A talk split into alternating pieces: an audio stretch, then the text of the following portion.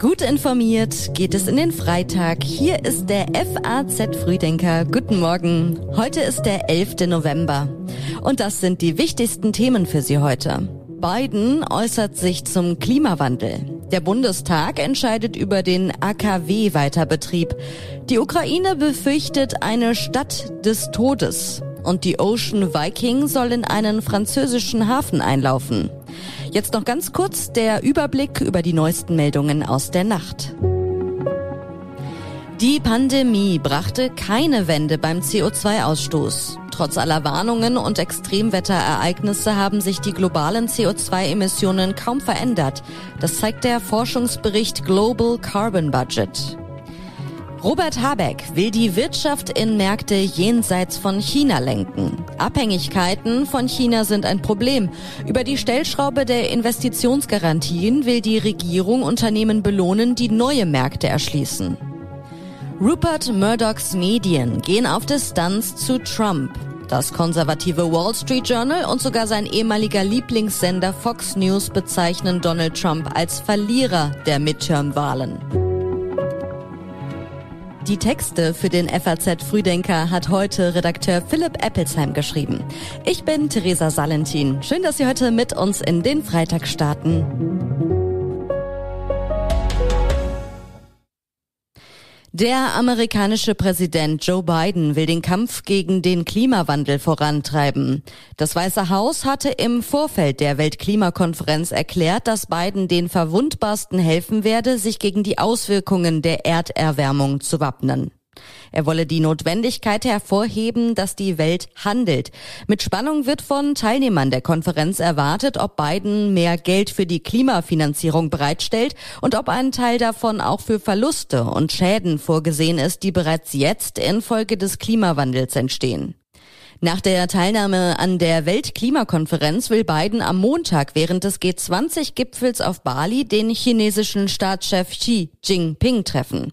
Biden sagte, And I've told them I'm looking for competition, not not uh, not conflict. And so, what I want to do with him when we talk is lay out what the what kind of each of our red lines are. Understand what he believes to be in the critical national interests of China, what I know to be the critical interests of the United States, and determine whether or not they conflict with one another. And if they do, how to resolve it and how to work it out. Also zusammenfassend sagte Biden, er sei auf Wettbewerb aus und nicht auf Konflikt. Er will klarstellen, was die roten Linien sind und was im kritischen nationalen Interesse Chinas liegt und ob die Interessen miteinander in Konflikt stehen oder nicht. Aus US-Kreisen hieß es, Thema werde auch der Ukraine-Krieg sein. Vertreter deutscher Nichtregierungsorganisationen haben der FAZ von Schikanen während der Weltklimakonferenz berichtet. Unter anderem würden sie gefilmt und von Sicherheitskräften ausgefragt. Die Einschüchterung, so glauben sie, soll der Zivilgesellschaft klarmachen, dass sie auf der Konferenz unerwünscht ist.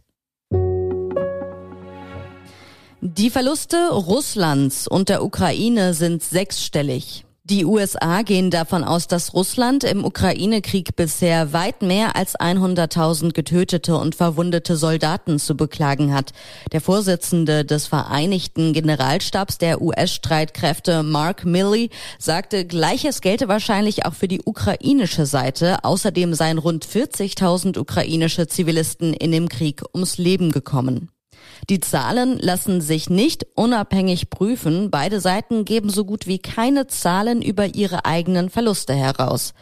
Nach dem angekündigten Rückzug der russischen Truppen aus Cherson sind die ukrainischen Streitkräfte in dem Gebiet im Süden des Landes vorgerückt. Ein Berater von Präsident Zelensky warnte jedoch, Cherson könne zu einer Stadt des Todes werden. Der ukrainische Armeechef sagte, er könne einen Abzug der Russen aus Cherson nicht bestätigen. Mehr zu dem Thema hören Sie auch bei den Kollegen in einer neuen Folge im FAZ Podcast für Deutschland. Der Bundestag befasst sich heute mit dem befristeten Weiterbetrieb der drei noch verbliebenen deutschen Atomkraftwerke. 2000 23 oder 2024? Der Gesetzentwurf der Bundesregierung sieht einen Weiterbetrieb der drei Atomkraftwerke bis zum 15. April 2023 vor. Es wird erwartet, dass der Entwurf trotz Widerstands aus der Opposition mit Mehrheit der Regierungsfraktionen angenommen wird. Es soll außerdem über einen Antrag der Unionsfraktion abgestimmt werden, die Laufzeiten der Atomkraftwerke noch bis mindestens Ende 2024 zu verlängern. Der Bundestag hat die erste Stufe der Gaspreisbremse mit Entlastungen in diesem Winter beschlossen. Geregelt wird die Übernahme der Abschlagszahlungen von einem Zwölftel des Jahresverbrauchs im Dezember. Damit soll den gut 20 Millionen Gas- und Fernwärmekunden schnell geholfen werden. Sie können die Zahlung für Dezember auf Null setzen oder diese mit der nächsten Gasabrechnung erstatten lassen, was vor allem Mieter betreffen wird. Die schweren Corona-Erkrankungen gehen zurück und die Grippewelle hat begonnen. Mehrere Kennzahlen zur Corona-Pandemie lassen laut Robert Koch Institut auf einen rückläufigen Trend schließen. Die Sieben-Tage-Inzidenz sank in allen Bundesländern. Wie bereits in den Vorwochen wird vor einem hohen Infektionsdruck jetzt im Herbst gewarnt, mit Blick auf Covid-19 und auch wegen anderer Atemwegserkrankungen. Die Grippewelle hat schon begonnen. Seit Saisonbeginn im Oktober sind es insgesamt rund 8.330 Grippefälle, so das RKI. Besonders viele Meldungen kamen aus Bayern und Nordrhein-Westfalen. 2021, 2022 kam es in Deutschland nicht zu einer Welle im gewohnten Maßstab. Im Jahr davor fiel die Grippewelle weltweit aus. Die Ocean Viking wird in Frankreich erwartet. Das von Italien abgewiesene Seenotrettungsschiff mit 234 Migranten an Bord soll am Morgen den Militärhafen von Toulon erreichen. Nach Angaben des französischen Innenministers will Frankreich ein Drittel der Migranten an Bord aufnehmen. Die deutsche Bundesregierung habe sich bereit erklärt, ebenfalls ein Drittel aufzunehmen. Weitere EU-Länder prüften die Aufnahme weiterer Migranten von dem Boot. Die Regierung in Rom sieht sich in ihrer harten Linie bestätigt. Der Außenminister sagte, man habe ein Signal an die Partnerländer in der EU gesendet, die Aufnahme von Migranten aus Afrika besser in der Union aufzuteilen. Der französische Innenminister verurteilte die italienische Weigerung, sie verstoße gegen internationales Recht und belaste das Verhältnis zwischen den Ländern. Till Rumenhol von SOS Humanity sagte diese Woche im Interview mit der deutschen Presseagentur, wir als SOS Humanity werden weitermachen, solange Menschen weiter ertrinken und zum Ertrinken zurückgelassen werden. Unsere Arbeit ist nicht vorbei, auch nicht, wenn italienische Behörden der Meinung sind, dass unsere Arbeit nicht rechtmäßig ist. Sie ist Pflicht, sie ist menschliche Pflicht, sie ist gesetzliche Pflicht. Die Amtszeit von Peter Feldmann in Frankfurt endet. Heute wird das endgültige Ergebnis des Bürgerentscheids festgestellt. Damit scheidet der 64 Jahre alte Feldmann aus dem Amt aus.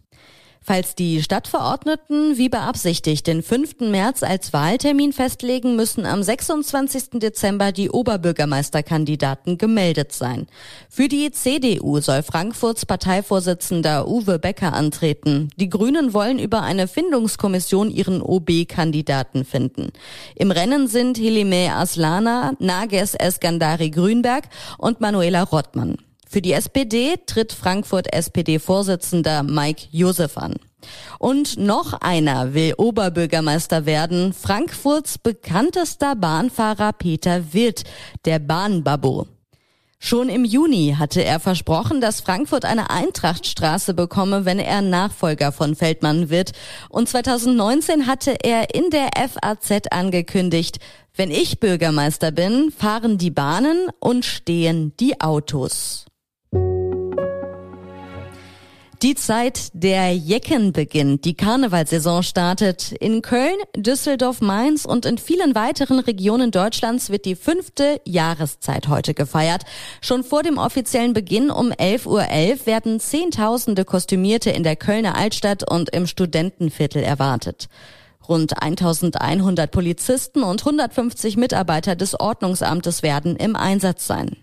Der Kartenvorverkauf verlief schleppend. Der Präsident der Kölner Nippeser Bürgerwehr sagte zum Beispiel, die Menschen wissen nicht, welche Kosten wegen der Inflation und Energiekrise tatsächlich auf sie zukommen. Auch die Angst vor Corona spiele eine Rolle. Und zum Schluss gibt es noch einige Leseempfehlungen aus der Redaktion für Sie. Alle online zu finden auf faz.net.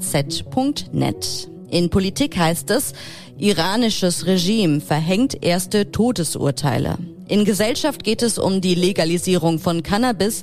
Das alles passiert in unserer Nachbarschaft, heißt der Artikel. Und in Sport schauen wir auf Flix, klares Zeichen. Von uns hören Sie am Montag wieder, dann gibt es eine neue Folge. Der FAZ Frühdenker ist immer ab 6 Uhr online. Ich wünsche Ihnen jetzt einen schönen Start ins Wochenende.